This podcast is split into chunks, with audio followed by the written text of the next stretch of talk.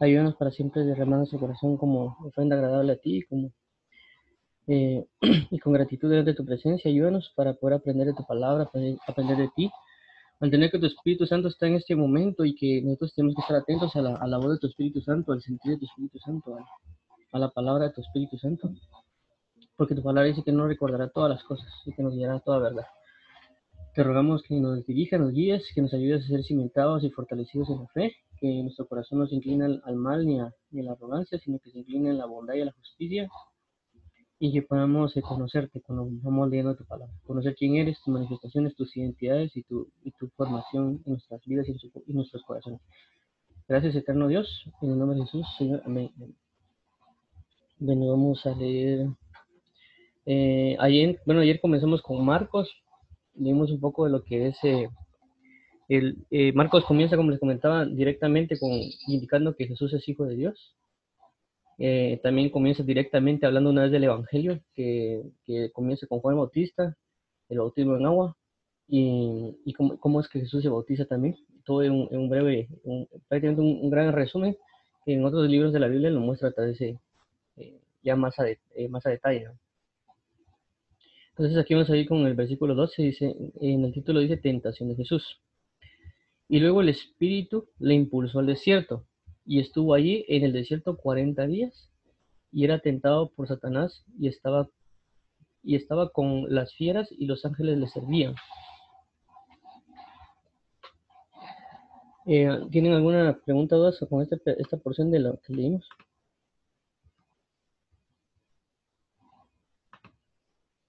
¿No? Vamos aquí, preparo mi archivito. Ok. Se lo paso. Bueno. Entonces, eh, veamos el siguiente. Dice. Bueno, perdón, no el siguiente, seguimos aquí. perdón. Dice, y luego el Espíritu le impulsó al desierto. Aquí es algo bien importante, porque ¿cómo así que el Espíritu de Dios impulsa al desierto a Jesús? Y el, propósito era para ser tentado. Ah, O sea, uno de los propósitos finales.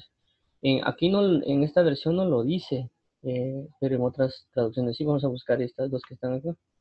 Tanto, eh, bueno, Mateo no recuerdo si lo dice, pero tal vez sí lo dice Lucas. Vamos a buscarlo acá. Vamos a ver. ¿dónde había puesto eso? Sabe. sabe acá, ok.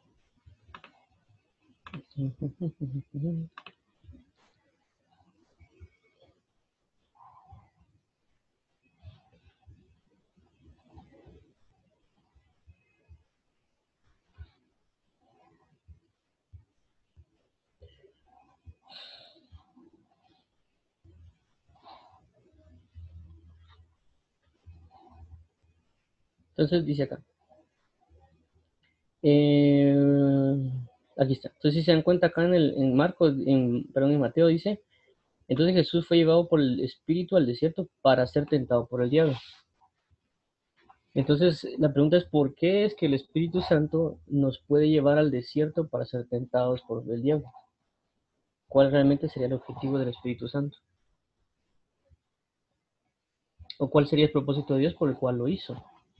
Esa es una pregunta. La segunda pregunta también sería, eh, ¿cómo, es, ¿cómo se maneja ese nivel de obediencia, de impulsos? Porque aquí no dice que, que, que, que el Espíritu Santo le dijo a Jesús, no dice que, que una voz del cielo le habló o que él vio algo en un lugar, sino que aquí dice que específicamente, en este caso dice, fue llevado por el Espíritu y en la, y en la traducción que vimos aquí en, el, en, en la siguiente parte que, que vimos aquí en la lectura, dice, y le impulsó al desierto. Entonces tenemos dos ahorita, dos como dos interrogantes con este versículo. Entonces, una de ellas eh, es de que eh, tiene que, como igual como lo hemos dicho, Dios siempre es probado en todo, pero para dar el, como que dirían por el sello de calidad, el sello de perfección. Igual cuando fue bautizado, lo que hicieron fue sellarlo como el cumplimiento de toda justicia. Bautízame para que cumplamos toda justicia. Entonces, de igual manera, la preparación que iba a recibir Jesús en el, desierto era como la que pasó Moisés en el desierto cuando le fueron dadas las tablas de la ley. Entonces, de igual manera, si se dan cuenta, cuando pasó en ese momento, eh, fue una tenta fueron, eh, fueron 40 días prácticamente de estar, eh, de estar en la presencia de Moisés sin comer y ni, ni beber. Y, y, Dios le da las tablas de la ley. Y, pero el pueblo es tentado y el pueblo, el pueblo cae en idolatrías y en algunas otras cosas más. En este caso, pues Jesús prácticamente representa lo mismo que pasó anteriormente, solo que a él también le dieron revelaciones, palabra y todo en esos 40 días. De, no sabemos qué tanta comunión pudo haber tenido con, Dios Padre en ese momento.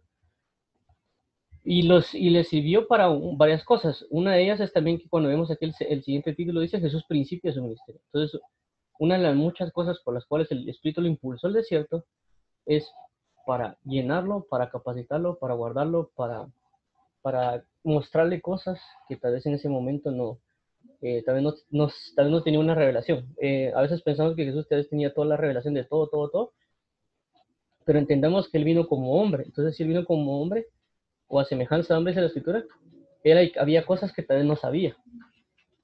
¿Por qué? Porque las tuvo que ir aprendiendo, porque el ser humano eso hace, eh, aprender y conforme a lo que va aprendiendo, eh, experimenta y, realiza situaciones. Entonces Jesús igual, o sea, Jesús no era que ya vino, nació y nació con, con todo el conocimiento de todo el mundo, él tuvo que aprender, porque tenía que ser semejante al, al, hombre. Entonces él tuvo que aprender, igual los tratos eran como, como en este caso eh, al hombre, solo que en este caso Jesús, que es Dios, eh, le comenzaron a enseñar y formar. También la escritura dice, y la, la llevará al desierto, y ahí le hablaría a su corazón. Entonces es bien importante eh, estas cosas acá porque así como, como les digo, así como lo hicieron con Jesús, el Espíritu Santo lo hizo con Jesús, también eh, el Espíritu Santo lo puede hacer con nosotros. O sea, nosotros también nos puede impulsar a un desierto. Y a veces tal vez uno dice, pero si el Señor me dijo que estuviera acá, ¿por qué me está pasando esto? Pero es porque tiene que ser preparado para la formación de su ministerio. Entonces, pues, y luego el, eh, Espíritu le impulsó al desierto. Nosotros podemos ser impulsados y tenemos que dejarnos impulsar al desierto. Y me tiene también lo que sucedió, pues, cuando Moisés libera, eh, Dios a través de Moisés libera al pueblo de Israel y lo lleva al desierto. Ya le dice, libera a mi pueblo para que me, para que me sirva en el desierto, para que me haga fiesta. Entonces el desierto está hecho para que nos hablen al corazón. El desierto está hecho para que celebremos fiesta. El desierto está hecho para conocer muchas manifestaciones del poder de Dios, como lo vivió el pueblo de Israel en, su tiempo, y, realmente hicieron muchas, muchas cosas.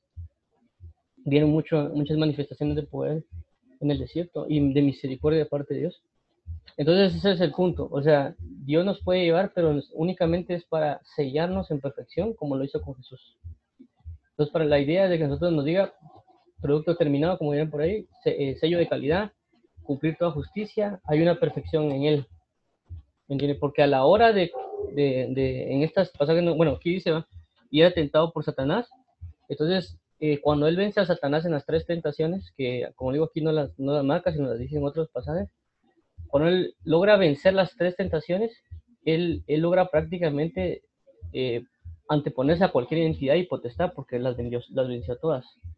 O sea, en este caso Satanás, que tal vez era uno, el, uno de los rangos más altos aquí en la tierra. Permítanme.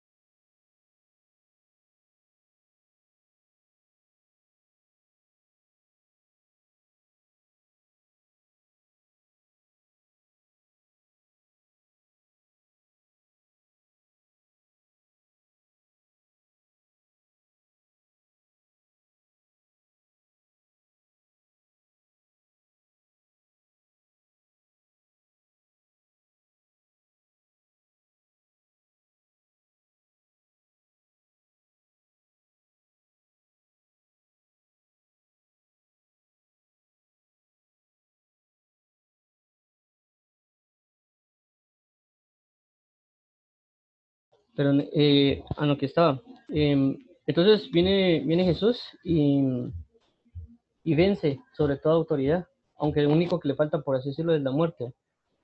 Pero aquí vence y, a esa consecuencia de vencer y cumplir con esas tentaciones y logra alcanzar un, una, un vencimiento, prácticamente como dice, la Biblia dice, somos más que vencedores en Cristo Jesús, se le da autoridad a causa de vencer. Se le da muchas cosas a causa de vencer, honores y cuestiones así, porque inclusive dice la Biblia que ángeles le servían. Eh, entonces siempre cuando hay una lucha espiritual también hay una manifestación a veces angélica de lo que nos puede acontecer. También vimos cuando Jesús está en el que Getsemaní, cuando vimos en, el libro de Mateo, o no sé si fue que en el libro de Mateo, que indica de que nomás vence, eh, perdón, eh, nomás Jesús dice, hágase tu voluntad y no la mía, viene un ángel y ministra a Jesús. ¿Me entiendes? Entonces siempre a una lucha espiritual vino una administración angélica hacia Cristo. Eh, ya sea en este caso servicio, igual la administración de eh, que pasó fue de servicio. Entonces nosotros podemos tener, eh, eso lo podemos, lo vivimos pues, o sea, como digo, esto que está aquí no significa que solo Jesús lo vivió y Jesús, lo, lo, vive, sino que eso lo están viviendo los hijos de Dios que, se, que buscan realmente a Cristo. Y, lo, y, se vive según la escala, según la, la, la, madurez se da a cada quien. A cada quien lo pueden llevar el espíritu al desierto, pero el desierto de cada quien va a ser diferente. ¿Me entienden? Entonces son cosas que Dios usa para poder hablarle a su pueblo, para que en medio del desierto le hagamos fiesta. Todos pensaríamos de que eh, la fiesta debería ser como un lugar bonito, con así todo, todo, fuera lo común, pero en este caso Dios quiere que le celebremos fiesta en el desierto. Eh, entonces son muchas cosas que, que, marca este versículo 12, que, que, encierra. Y otra la pregunta es los impulsos que hemos hablado. Y una de las cosas que tenemos que ver cuando uno obedece, o sea, cuando uno, uno comienza, a, eh, Dios le comienza a enseñar a uno la obediencia, es que la obediencia se maneja de muchas maneras. Una de, las, una de las maneras es que Dios le diga a uno literalmente lo que tiene que hacer, por palabra, por medio de un ministro, por medio de, de, de cualquier cosa, que se lo está diciendo con la propia voz, o, una palabra profética de, una persona que, tiene un don profético, o que está profetizando, o es profeta, o simple y sencillamente alguien que nos quiera dar un consejo, que ese consejo prácticamente es manifestado en obediencia, eh, etcétera, conforme a, los, tipos de obediencia que se puede marcar, que puede marcar la Biblia. Pero este es uno bien interesante porque este es un impulso. ¿Me? Es un impulso así como que cuando, por ejemplo, alguien dice, bueno, yo quiero comer un helado. Entonces viene, se para, abre la puerta, sale a la tienda y compra su helado. O sea, fue impulsado. ¿Por qué fue impulsado? Él solo lo hizo, no, no, tenía, no, no, no tenía que, ah, porque el Espíritu de Dios me está avisando, me está diciendo que lo tengo que hacer, lo voy a hacer, sino que fue impulsado. Entonces, nuestra vida diaria está basada en impulsos, impulsos espirituales, porque aquí dice que el Espíritu le impulsó. Entonces, como hemos entendido que hay cosas que se pasan en la luz, también pasan en tinieblas, es decir, que el enemigo también puede usar los impulsos para llevarnos a ciertos lugares. ¿Me entiende? Y uno no sabe, uno de repente está en ese lugar, pues, como digo, sea luz o sea tinieblas. Entonces uno tiene que tener en, cuenta cuando es, uno es impulsado a hacer algo, ¿quién es el que me está impulsando? ¿Es luz o es tinieblas? Porque como les digo, a veces solo uno se deja llevar por las cosas y las terminaciones. Entonces, en Jesús tenemos que tener la facultad de estar en comunión con Él para que seamos impulsados a hacer ciertas cosas. Y que a veces esas cosas pueden aparecer, aparentemente parecer raras o fuera de lo normal, o en este caso, ser llevados al desierto para ser tentados, o algunas otras cosas que pueden pasar, ya sea en oración o en cantar alabanzas, etc. Y también tomarlo en cuenta y de pedirle al Señor que, no, que, que nos libre de que el enemigo nos, nos impulse a hacer cosas. Un impulso puede ser tan sencillo, por ejemplo, que alguien vaya a la calle y hay una mujer bonita y, él, le quiere ir a hablar porque la mujer es bonita. La pregunta es quién le está impulsando a hacerlo. Porque hay personas que como ya rompieron como prácticamente con esa timidez o cuestiones así, vienen, solo van y se le acercan y le comienzan a hablar. La pregunta es, ¿quién lo impulsó a hacerlo? Lo impulsó la lujuria, lo impulsó la lascivia, lo impulsó la fornicación, lo impulsó el ego, la altivez, la vanagloria. ¿Me entienden? Eh, claro, también Dios nos puede impulsar a, saludar a alguien, por ejemplo. Uno va a la calle y de repente lo saluda. Ya. Y, es Dios que uno solo, ah, ¿qué tal? ¿Cómo está? Y levanta la mano. Ahora puede ser Dios ministrando a esa persona porque tal vez nadie le habló en, el día. ¿Me? Entonces, eh, son impulsos que Dios da que uno tiene que también conocer y saber que Dios se mueve de esa manera, por impulsos. Y que si uno entiende eso va a darse cuenta que hay ciertos momentos que uno ya va en el camino y si tiene que reaccionar y decir, bueno, esto es de Dios o no es de Dios. Y son cosas tan sencillas, a veces como encendemos la tele, que es un impulso, uno solo agarra el control, enciende la tele y se pone a ver cosas. Entonces la pregunta es, ¿ese impulso de dónde, de dónde vino? ¿Del uso de tinieblas? Si es de luz, ¿qué me quiere enseñar Dios? Si es de tinieblas, ¿por qué me están moviendo a hacer esto? ¿Me entiendes? Porque nuestro día a día se mueve así. Pues una vez solo se levanta, tal vez agarra el teléfono. ¿Me O viene y se levanta uno y, se va a bañar. ¿Me entiendes? Son impulsos que a veces uno tiene. Hay unos que ya son por costumbre, pero hay otros que algún espíritu los está impulsando a hacer. Es como la preocupación. De repente a veces uno eh, por algún motivo se quedó dormido, agarra el teléfono y comienza a ver los correos del trabajo. Entonces, ¿qué me está impulsando? La preocupación, el espíritu de Faraón, entonces uno tiene que tener bastante cuidado en el sentido de que cuando uno se impone, y eso es como digo, es práctica, lo que hablamos ayer, es practicar, practicar, practicar. Bueno, eso fue en la noche. Practicar lo que nos pasa, dar, darnos cuenta del resultado. Por eso Romanos 2 dice, no os conforméis a este siglo, sino transformaos por medio de la renovación de vuestro entendimiento para que comprobéis cuál es la buena voluntad de Dios, agradable y perfecta. Es decir, comprobar. Comprobar es que lo estoy probando, estoy saboreando, sé que es. Esto es dulce, esto es salado. Esto es amargo, esto está caliente. Entonces, igual es con esto, con lo que sucede con Dios. El Espíritu Santo nos puede impulsar a hacer cosas. Ya, es como cuando de repente alguien, uno, eh, de repente viene y dice, voy a orar. Ya fue impulsado uno al lugar de oración. ¿Me entiendes? O dice, bueno, voy a amar a mi amigo. Lo está impulsando, eh, lo puede impulsar a Dios a uno para hablar con alguien y tener una buena conversación porque se va a hablar de Dios. Entonces, eh, en nuestra vida diaria está eso, ser impulsados. Así como el Espíritu Santo impulsa, los enemigos tienen, como también son espíritu, impulsan a, llevarnos a hacer cosas. Entonces, uno entendiendo eso, ya, ya cuando uno inclusive va en el camino sin darse cuenta, uno puede reaccionar y decirle, bueno, ayúdame Dios para salir de esto, ¿qué estoy haciendo? Eh, para, para, evitar que el enemigo nos encamine hacia, hacia un lugar que no corresponde. Eh, y bueno, aquí se, y estuvo allí en el desierto 40 días y era tentado por Satanás. Entonces, prácticamente fue un tiempo definido que el Espíritu Santo estipuló para la administración que iba a tener Jesús. Dice, y era tentado por Satanás y estaban con las fieras y los ángeles le servían. Entonces, recapitulando, recapitulando este, este pequeño versículo, pero hemos sacado, Dios nos ha permitido ver bastante de esto, es el Espíritu Santo nos puede llevar a cosas que uno no, no conoce y no puede ver aparentemente lógicas, como inclusive en el caso de llevar a Jesús que ser crucificado y ser golpeado.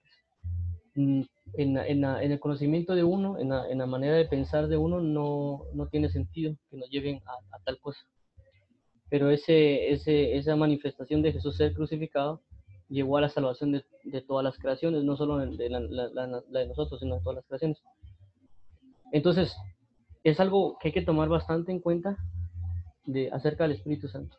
Que a pesar de que encontremos en circunstancias adversas o circunstancias que no queremos, puede ser que el Espíritu Santo nos llevó allá, pero es para que nosotros comprendamos y sepamos que después va a venir una mayor gloria para nuestras vidas, inclusive en este caso el inicio de un ministerio. Eh, y, como recapitulando otra vez, los impulsos son importantes, así como las demás manifestaciones de obediencia. Entonces nosotros tenemos que aprender a conocer lo que es la obediencia y todas sus, sus ramas, si lo queremos llamar así, de cómo el Espíritu de Dios puede guiarnos en obediencia. Ya, es algo bien importante porque si uno conoce eso va a saber cómo manejarse y saber que el enemigo usa lo mismo. ¿Por qué? Porque un tiempo estuvo bajo la enseñanza de Dios, porque ellos eran luz. Cuando cayeron, cayeron bajo tinieblas. Entonces toda la enseñanza que tuvieron la aplicaron en, maldad. ¿Me entiendes? Es como lo que sucedió con la segunda, no sé si fue la segunda, segunda o primera guerra mundial. Eh, medio había visto hoy una historia de que este Einstein, y no me recuerdo otro, otros científicos, eh, eh, unos sí se iban a meter a la guerra, otros no. Eh, y ese, ese conocimiento que a veces lo querían usar para mejorar el mundo y todo, uno de los, no sé si fue biólogo o químico, no sé, dice que hizo como, una, eh, ¿cómo se llama? Como un arma biológica prácticamente, se las tiró y dice que la gente se retorcía y todo, o sea, tuvo un conocimiento para ayudar a la gente, pero cuando ya entró a la guerra usó ese conocimiento para destrucción y maldad. Entonces eh, pasa lo mismo con los espíritus inmundos, con los demonios, ellos y Satanás o los ángeles caídos, que no son los mismos todos, que, que han usado todo lo que Dios tiene o todo lo que Dios les enseñó en un tiempo para ahora manifestarlo en maldad.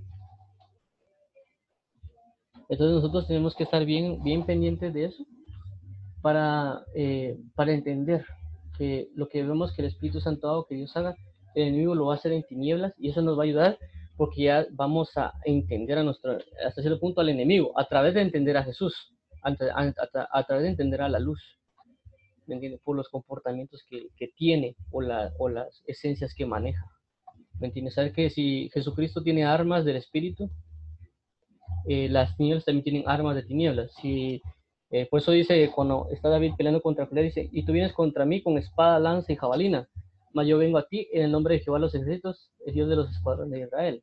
Entonces ambos tenían armas, las tinieblas tenían sus espadas de jabalina, en este caso con Goliat, y David tenía el nombre de Jehová.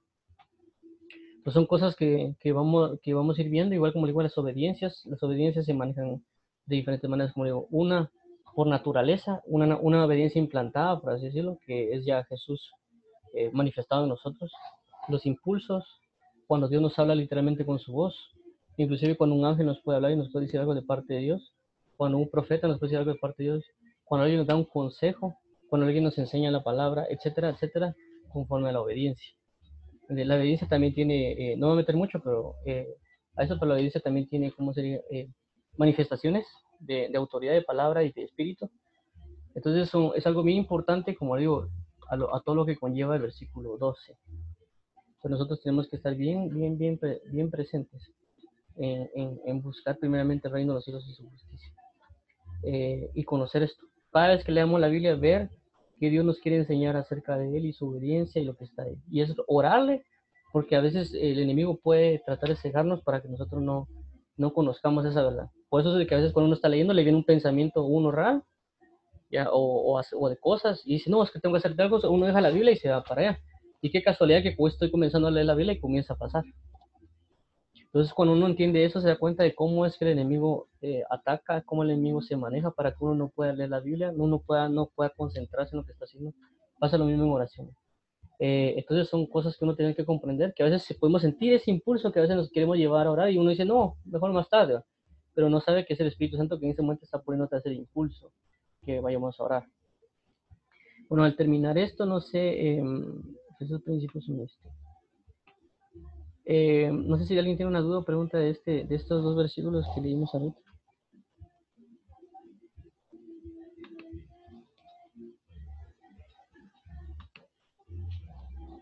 ¿No? Eh, vamos, Ah, vamos a ir aquí este, que es principios del ministerio. Solo déjenme actualizar esto de. Dos.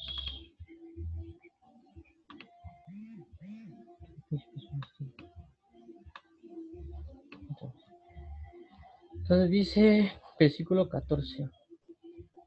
Después que Juan fue encarcelado, Jesús vino a Galilea predicando el Evangelio del Reino de Dios diciendo, el tiempo se ha cumplido, el reino de Dios se ha acercado, arrepentidos y creed en el Evangelio. Ese también es, pequeño. Eh, ¿Preguntas acerca de eso? ¿Dudas acerca de este versículo?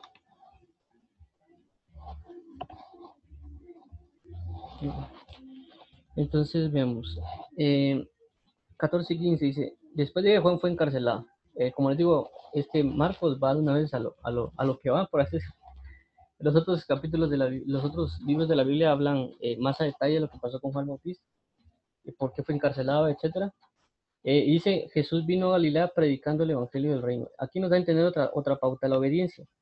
Hay sucesos en, en la vida que nos pueden marcar pautas para obediencia. Por eso dice, después que Juan fue encarcelado, dice Jesús vino a Galilea predicando el Evangelio del Reino puede ser que Dios le había dado una señal, así como le dieron la señal a Juan el Bautista.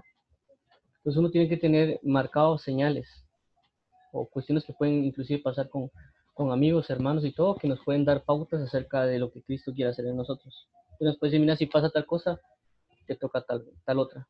Como en el caso de, creo que fue Jeremías, que también le pasó lo mismo, que él soñó, creo yo, que tenía que comprar unas tierras y, todo, y de repente llega su primo y le ofrece tierras, mira, eh, tengo esto. Entonces dice, bueno, eh, es, es, parte de Dios que yo compre esa tierra. Entonces viene eh, Jeremías y compra la tierra. Entonces hay sucesos que nos van a marcar obediencias. Hay inclusive la palabra marca sucesos, como en el caso dice, cuando habla de terremotos, de plagas y todo, dice, y, pero aún no será el fin. Entonces es un suceso que nos va a marcar una obediencia, obediencia a través de la palabra. Entonces uno tiene que estar bien atento a esas cosas que, que nos están pasando, las cosas que nos están pasando para eh, estar atentos a la obediencia que Dios quiere marcar en nuestras vidas. Entonces Dios nos puede hablar alrededor de lo que está pasando y eso que nos está hablando va a marcar también, eh, eh, ¿cómo se llama? Que, que uno aprenda a estar atento para ver cuándo cumplir esa obediencia. Em, pues, dice, Jesús vino a Galilea predicando el Evangelio eh, del reino. Entonces aquí hay algo bien interesante que, que marca. Dice, vino a Galilea predicando el, del Evangelio del reino de Dios. Hace una especificación, el Evangelio del reino de Dios. ¿Me entienden? No es, eh, igual el apóstol Pablo también dice, y tú que has, y, y has predicado mi Evangelio, dice el apóstol Pablo. Entonces dan, una marca para que uno entienda que hay, que hay personas que pueden dar un falso, una falsa buena nueva. Eh, un ejemplo también de esto se puede ver en el libro de, Jeremías, porque Jeremías, eh, cuando Jeremías estuvo, se levantaron muchos falsos profetas porque Jeremías decía que iban a venir una, que tenían que, que tenían que sujetarse al rey de Babilonia y tenían que prácticamente mm, como que meterse bajo la esclavitud de él y que si no lo hacían iba a venir a destruir la nación de Israel. Y los reyes, por orgullo, por tener miedo de, de hacer lo que Jeremías dijo o que los mataran, no querían sujetarse al, rey de Babilonia. Y era algo, o sea, es ilógico, por así decirlo, de que le diga a un pueblo de Israel, por escogido, que va a estar sujeto bajo, bajo paganos. Es algo que no, no, no tiene lógica aparentemente. Pero aún así Jeremías, verdadero profeta de Dios, les dice eso, que se sujete, eh, y no lo hicieron. Pero después también aparecen otros diciendo de que Dios iba a traer restauración y fidelidad, y por eso llega incluso Jeremías a estar con una, con una cuestión en el cuello, en las manos, eh, clavado, para, para, ¿cómo le dije yo? Eh, para mostrar un juicio de Dios. Se levanta otro profeta y dice que, Dios ya había quitado ese, juicio, que Dios iba a traer prosperidad, iba a traer esto, etc. Jeremías, contento de la vida, diciendo que Dios todavía ya, ya se había olvidado eso, va y luego regresa otra vez lo manda Dios y no ve y que ahora tendrán eh, cuestiones de, hierro en lugar de, en lugar de madera. Entonces, eh, Dios marca su propia buena nueva, pero el enemigo también va a tratar de traer buenas nuevas, aparentes, falsas. Por es la, la Biblia de que si ya viene un ángel de luz a mostrarnos un evangelio diferente, que ese, ese sea anatema. Entonces, eh, porque el enemigo se viste como ángel de luz. Entonces, uno puede vivir un, falso evangelio. Entonces tenemos que orarle mucho a Dios para vivir el verdadero evangelio del reino de Dios, no un evangelio raro. Por eso que hay mucha religión eh, y uno no está exento de esta religión, por así decirlo. El espíritu de religión está ahí. ¿Me entiendes? Uno tiene que tener cuidado todo, no porque uno ore, lea o haga cosas, no está exento de religión. ¿Me entiendes? Uno tiene que orar mucho para que Dios lo libre de la religión. ¿Me entiendes? Porque no vivir una sana doctrina realmente es entrar en una religión. Entonces uno tiene que vivir siempre, buscar, orar mucho y pedir mucha misericordia para no entrar en una religión. Y lo que nos va a liberar de, de religión es ser obedientes. Buscar siempre la obediencia a Cristo Jesús nos va a librar de toda religión. Entonces aquí hay que tomar bien en cuenta, buscar predicar el Evangelio del reino de Dios. Dice, y dijo, diciendo, el tiempo se ha cumplido y el reino de Dios se ha acercado, arrepentidos y creer en el Evangelio. Entonces, si nos damos cuenta, mucho de lo que a veces, a veces oímos, es decir, Dios le ama. Y así piensan que están predicando el Evangelio diciendo que Dios les ama.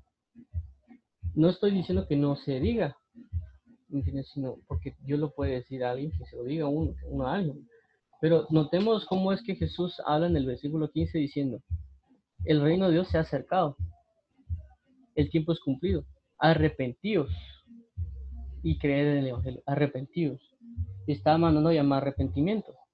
¿Me entiendes? Entonces, pero este llamado arrepentimiento es basado en el amor que Dios tiene, pues. O sea, cuando miramos este verso del de versículo 15, lo podemos ver de diferentes maneras. Una de ellas también es de que eh, el reino de, de, Dios es Jesús. Jesús marca el reino de Dios, ¿por qué? Porque él es un embajador. ¿Me entiendes? Así como aquí en Guatemala si está el, el, el, el, embajador de los Estados Unidos, él representa a, esa nación. ¿Me entiendes? Entonces, un, inclusive una falta hacia él es una, prácticamente una falta hacia, hacia la, misma nación de, de, Estados Unidos, otro país que esté aquí en, en la embajada. Entonces nosotros tenemos que tomar bien en cuenta eso, que cuando Jesús vino, vino como un embajador prácticamente, él representando al reino de Dios. Ya, y diciendo, arrepiéntanse. Y ese arrepiéntanse eh, está hablando, como digo, de varias cosas. Una de ellas es de cuando lo vemos aquí, él se está estableciendo inclusive como un, no sé si cuál es la estructura más alta en, los ejércitos, pero pongamos un coronel, un comandante, alguien que dirige un reino y que le está diciendo al otro reino, arrepiéntanse porque eso pasaba con los reinos, pues mandaban un mensajero y el mensajero decía, miren, pónganse a cuentas, pues, así como lo que sucedió en, creo que es en Isaías con, el rey de Asiria. El, el siervo del rey de Asiria fue enviado y le dijeron, ríndete, porque nosotros vendremos y haremos tal, tal, tal cosa, porque tus dioses no van a poder contra nosotros, etcétera, y comienza a despacharse todo el discurso el siervo del rey de Asiria. En este caso, del lado de la luz, viene Dios y manda a su siervo, que es Jesucristo, su ángel, dice la palabra también, y él comienza a, a decir que este reino se tiene que arrepentir, porque si no va a venir una destrucción. Eso es lo que está diciendo con este verso. Él representa un reino, las tinieblas representan otro reino, y que él está mandando a este reino que se arrepientan, porque si no, va a venir el otro reino, el reino de la luz, y va a venir a destruir todo lo que está en la tierra. ¿Me entiende? Porque así se manejaba antes. Entonces, ese reino que Dios está diciendo, arrepiéntanse, porque y creen en el Evangelio, creen en la buena nueva. La, buena nueva es el arrepentimiento, el perdón de los pecados. Entonces, cuando viene uno y cree a este Evangelio, cree a Jesucristo, lo que hace Dios es trasladarnos del reino de las tinieblas al reino de la luz, al reino de Dios. Y ahora somos parte del reino. Por eso es cuando venga Jesús en su, en, su venida pública, va a haber un, reino que va a venir, la Biblia con una espada en su boca y una espada en su mano y va a venir a combatir contra quienes, contra este reino. Y matará, dice, con, no, no sé si es con su resplandor, al anticristo y otras cosas. ¿Por qué? Porque ya va a venir en el reino, ya estuvo anunciando por tanto tiempo que se arrepientan, que se conviertan, si no va a venir una destrucción sobre ellos porque no han querido convertirse hacia el amor. Ya. Entonces a la, hora de no vivir las personas en amor, ¿en qué viven? En odio, en codicia, en contienda, etc. Pero nosotros tenemos que buscar vivir en el amor, por eso Dios manda a arrepentirnos.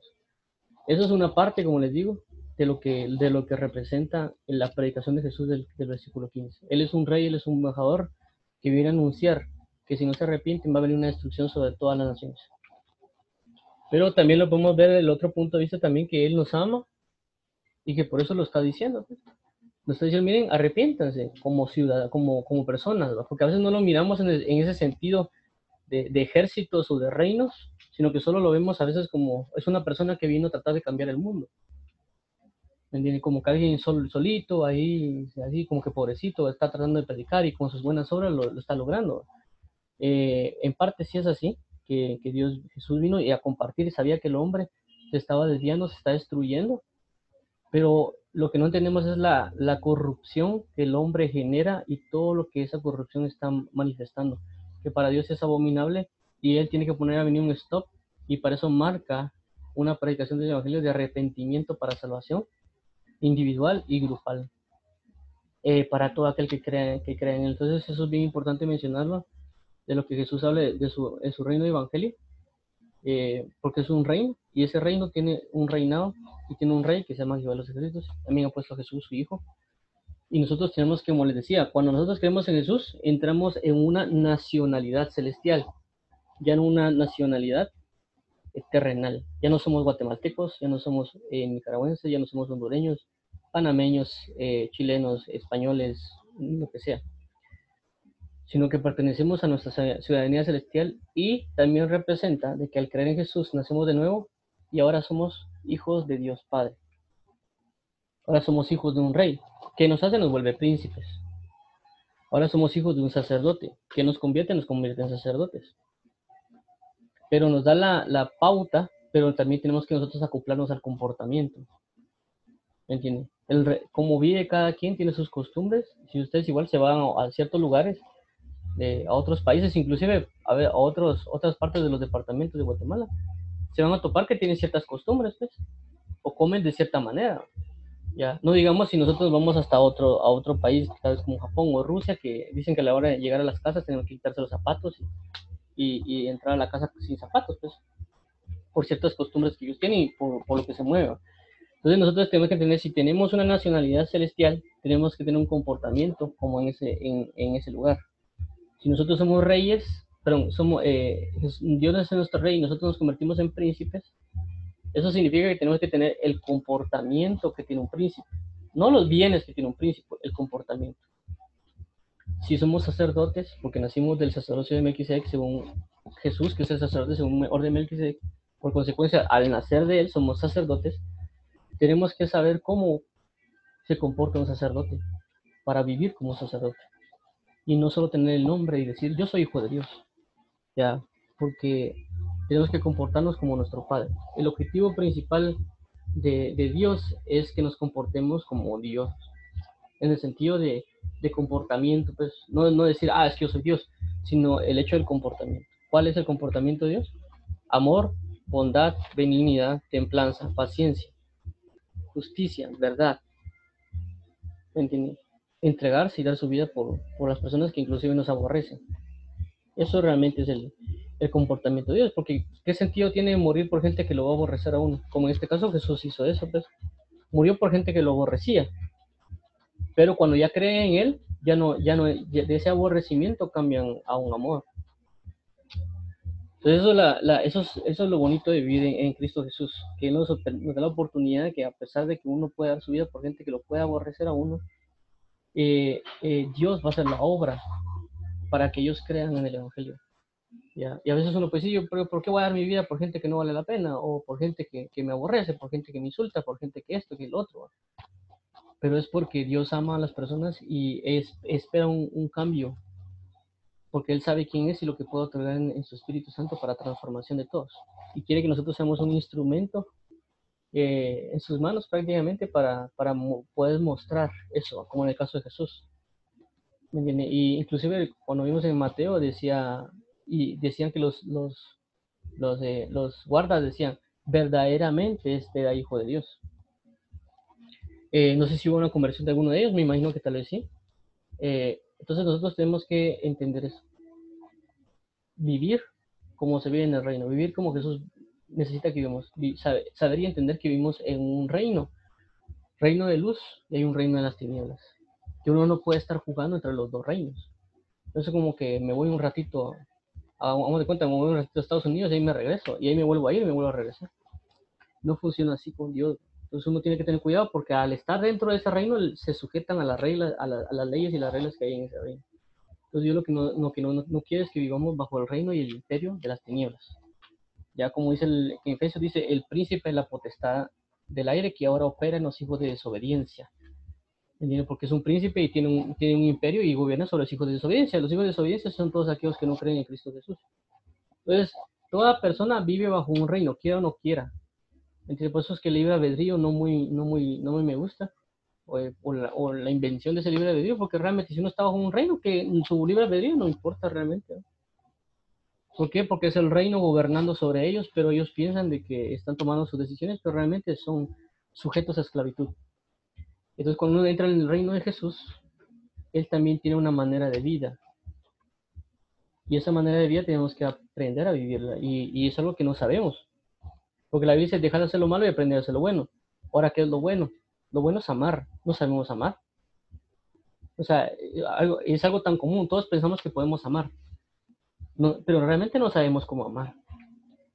Algo tan sencillo como dice, si me amáis, cumplid mis mandamientos. Entonces a veces uno viene a Dios y, ah, yo te amo, Dios. Pero para Dios es amar, es que yo conozca sus mandamientos y que yo los viva. Entonces ahí de esa manera le estoy mostrando a Dios mi forma de amar. ¿Me entiende? No es que yo necesariamente le mande besitos y abracitos, sino que es una forma de vida.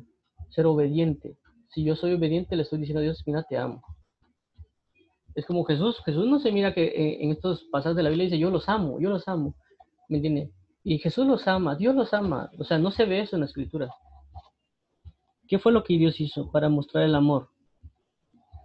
Y como le digo yo a varios, no, no a varios, pues a algunas personas, ¿cuál es la, la manifestación del amor? Regularmente cuando viene el, 14 de febrero la gente habla de corazones, de, de corazones, de, de ositos, etc. Pero eh, realmente la manifestación del amor es una persona prácticamente desnuda, ensangrentada, crucificada en un madero, que aparentemente no tiene nada bonito, pero está mostrándonos su verdadero amor. ¿Me entiendes?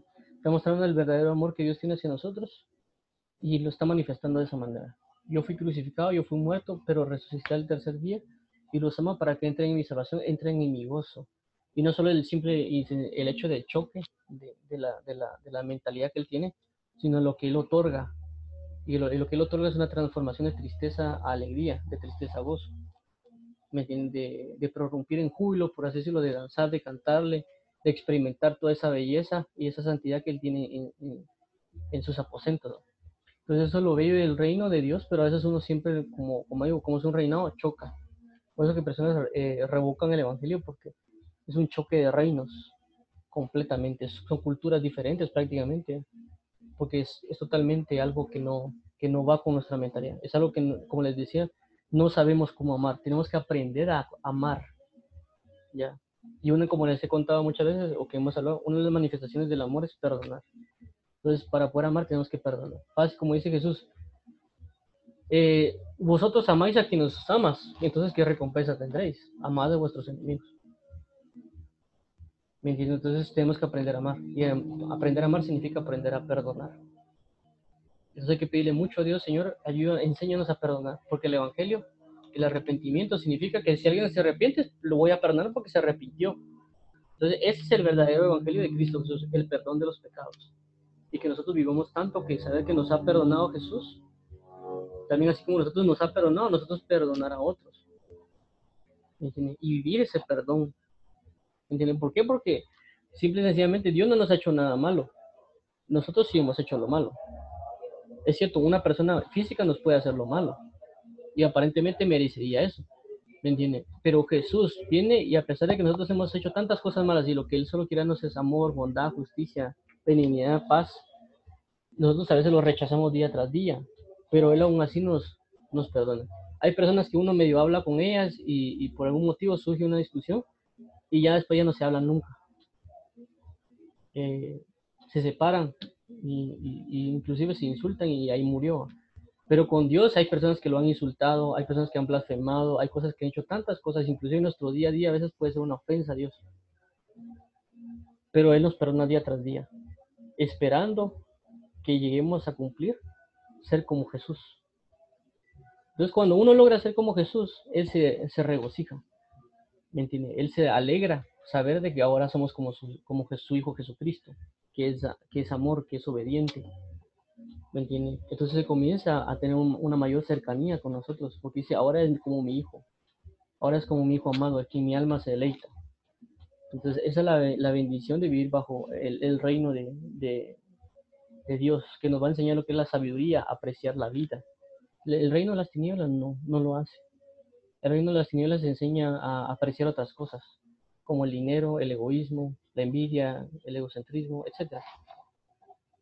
Entonces tenemos que entender lo que significa el, ¿cómo se llama? El, el evangelio del reino de Dios. Em, y el, el, hecho de predicar el arrepentimiento para perdón de pecados.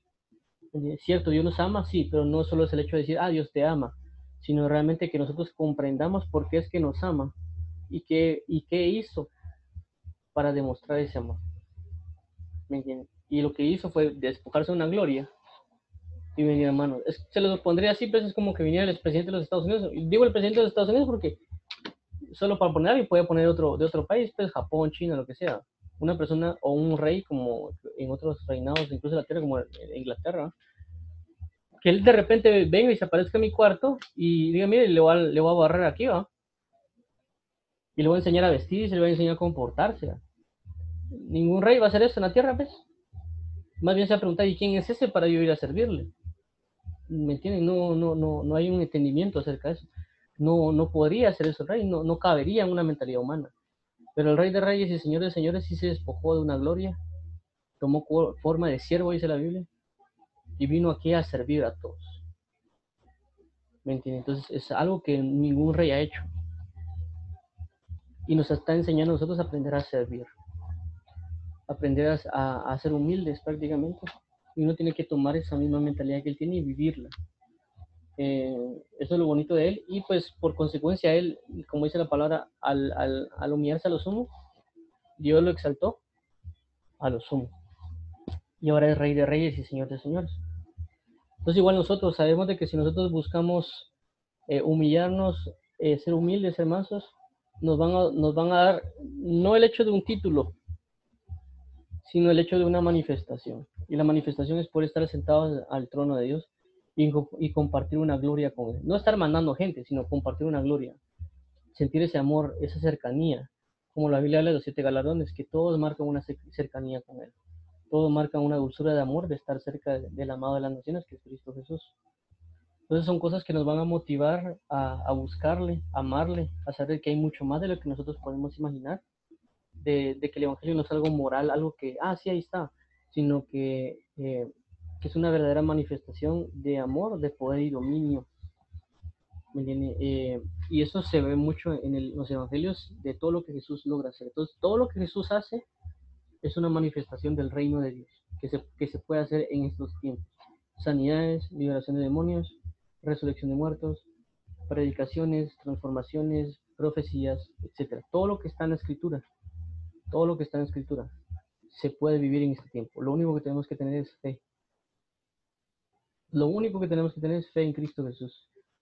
Si uno no cree, esas cosas no se manifestarán. Por eso dice la Biblia, y estas señales seguirán a los que creen.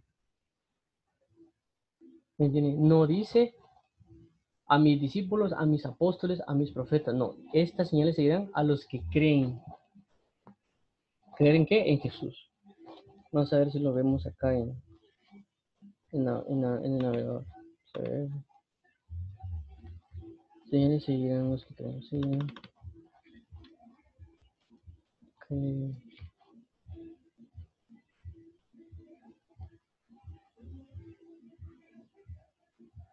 Aquí está, dice, y estas señales siguen a los que creen en mi nombre, perdón, en mi nombre, echarán fuera demonios, hablarán nuevas lenguas, vamos a poner aquí en contexto.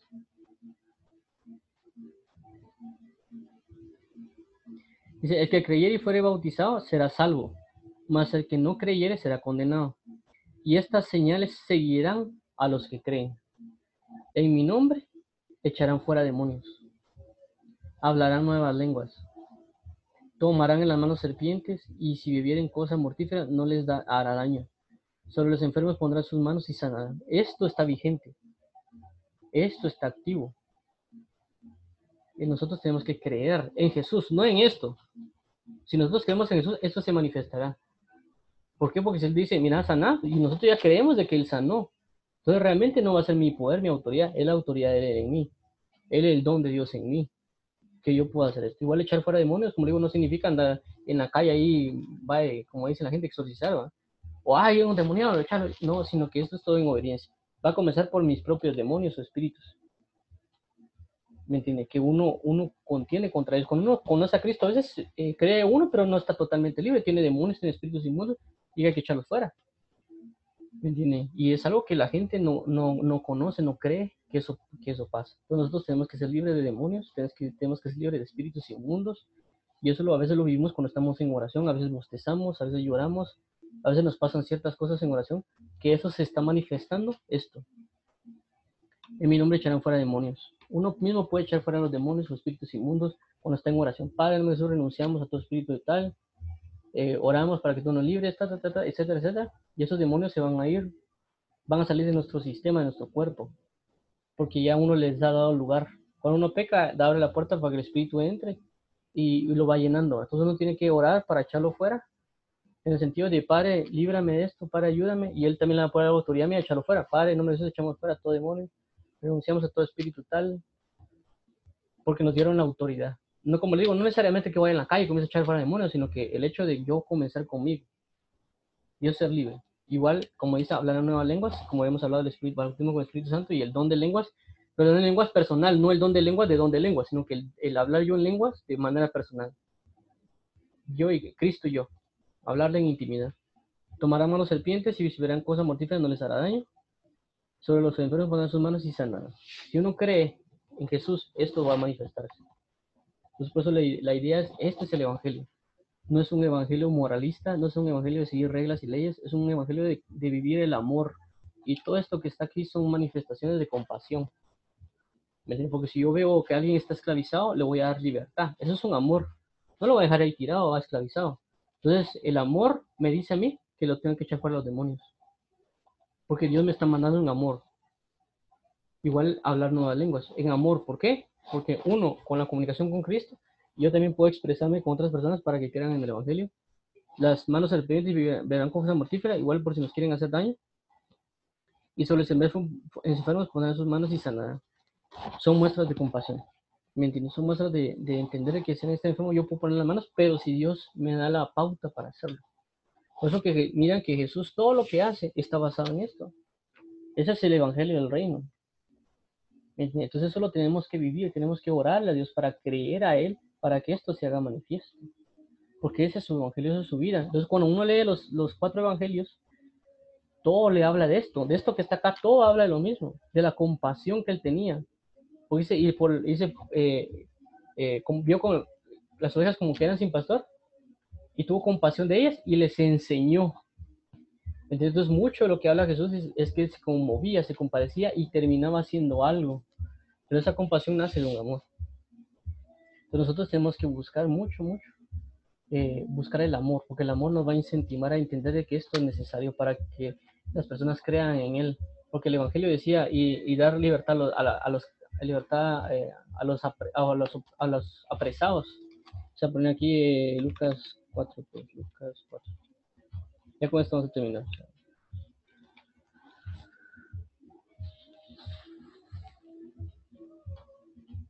Lucas 4, Lucas 4. Aquí estáis. Y el Espíritu del Señor está sobre mí, por cuanto me ha ungido para dar buenas nuevas a los pobres. Me ha enviado a sanar a los quebrantados de corazón, a pregonar libertad a los cautivos y vista a los hijos, poner en libertad a los oprimidos y predicar el año agradable al Señor esto es el Evangelio. Si se dan cuenta, esto casa con lo, que acabamos de leer. Y entonces tenemos que entender que es el Evangelio del Reino. Que todo eso lo hace Dios para manifestar y dar a conocer su reino, su imperio. Que su imperio no es como el imperio de acá. Aquí le meten una pastita a uno para que uno se cure. Ahí en Dios es orar a veces para que uno se cure. Aunque también Dios nos puede decir, mira, agárrate la pastita, tomátela pero siempre hay una obediencia, siempre hay una misericordia, siempre hay un amor, siempre hay una enseñanza de parte de Dios que nos va a llevar a conocer y a entender el, amor y por qué es que hizo lo que hizo a través del sacrificio expiatorio. Entonces, no sé si alguien tiene una duda o algo así, podemos ver eh, acá. Eh. ¿No?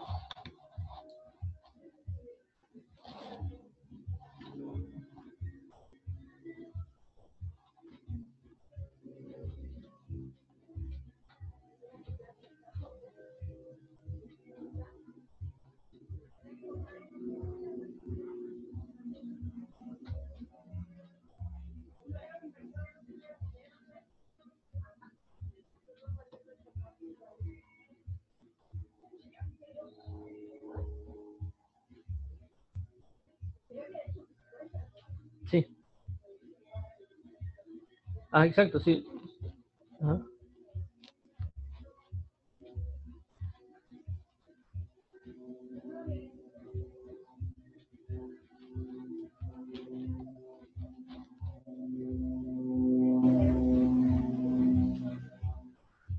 Sí.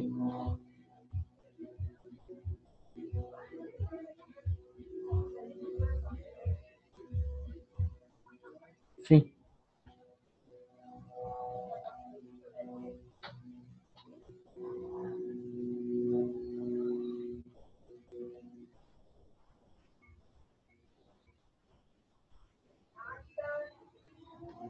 Sí.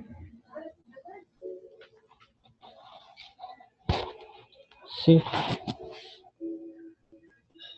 Sí.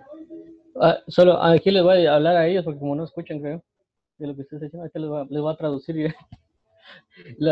Ajá, está diciendo, comentando a Rafael aquí que lo tengo en llamada y él no tiene aquí internet. Eh, es de, él está hablando de que tanto Jeremías como Jonás, ellos están predicando lo mismo que Jesús, el arrepentimiento para, para perdón de pecados y que ellos manifestaron también el Evangelio en su tiempo. Eh, y que también, pues, como nosotros vimos, eh, somos eh, puestos como reyes, sacerdotes, e inclusive la palabra dice, eh, seis llamados dioses, ¿no? Con, de, con de pequeño, dioses sois, pero como, como hombres moriréis. Eh, pero tenemos que tener el comportamiento, el comportamiento de esas identidades y, y, y realmente así deben ser. Eh, ahorita voy a regresar con don Rafael aquí me dice. sí, sí, sí,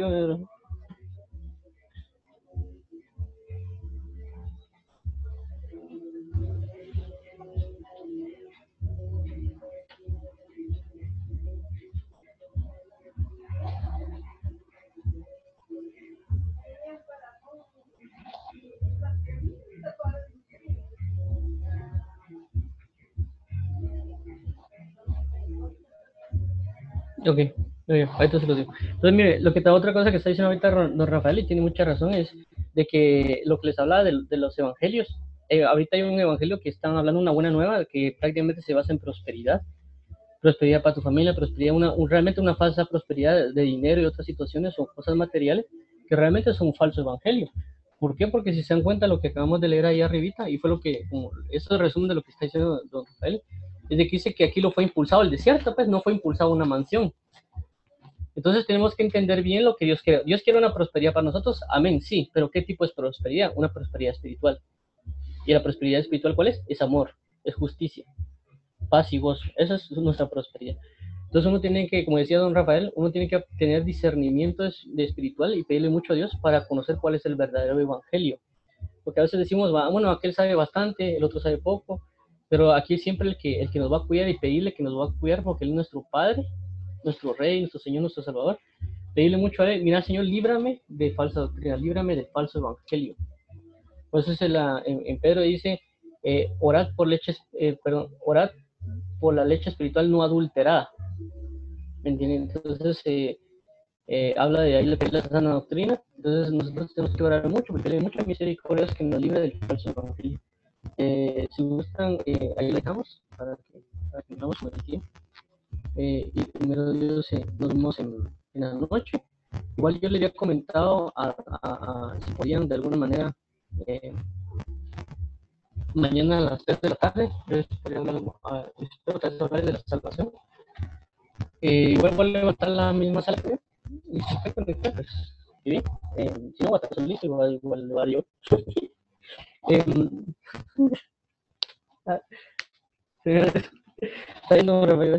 Entonces, eh, dejémoslo ahí, vamos a orar. Después que un par de, un par de minutos ahí. Eh, gracias por haber venido, la verdad mucho. Espero que igual sus corazones y los bendiga en todo tiempo, porque Él conoce la disposición de cada uno.